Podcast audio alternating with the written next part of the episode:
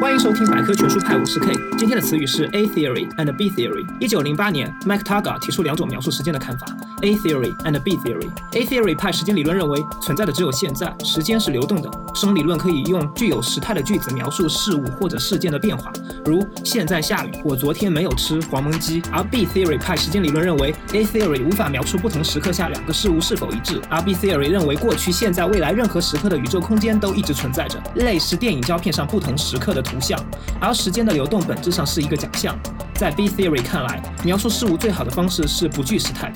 比如，我吃完饭后吃了个苹果，这种先于后于的句子，或者一九七一年三月十三号下雨这种带标记时刻的语句。从 A theory 和 B theory 中可以引发三种对宇宙的观点：一种是只存在现在这个时刻的空间宇宙，也被称作现存派；一种是认为过去和未来的宇宙空间也一直存在的，这个理论允许时空穿越和现在物理学的讨论，被称为永恒派；而最后一派认为过去的宇宙空间一直存在，而未来并不存在，现在就是一个在生成新的宇宙空间的过程，因此也被称为增长宇宙派。欢迎收听本期折叠子栏目《百科全书派》，我是 K，我们下次见。